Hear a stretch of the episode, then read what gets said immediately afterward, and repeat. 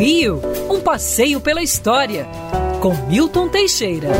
Amigo ouvinte, em março de 1936, Getúlio Vargas mandou prender todos os comunistas do Nordeste e os trouxe presos e amarrados ao Rio de Janeiro.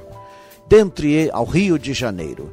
Dentre eles estava o escritor Graciliano Ramos.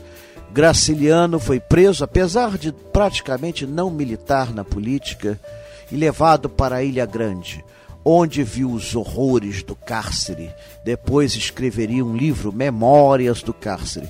Graciliano foi um dos grandes nomes da nossa literatura. Hoje a sua atividade política é completamente esquecida, mas não se pode negar, foi um dos mais notáveis estudiosos do nosso idioma.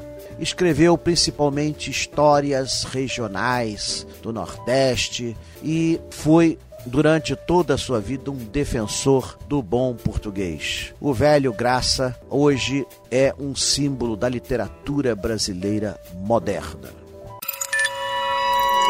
Quer ouvir essa coluna novamente? É só procurar nas plataformas de streaming de áudio. Conheça mais dos podcasts da Band News FM Rio.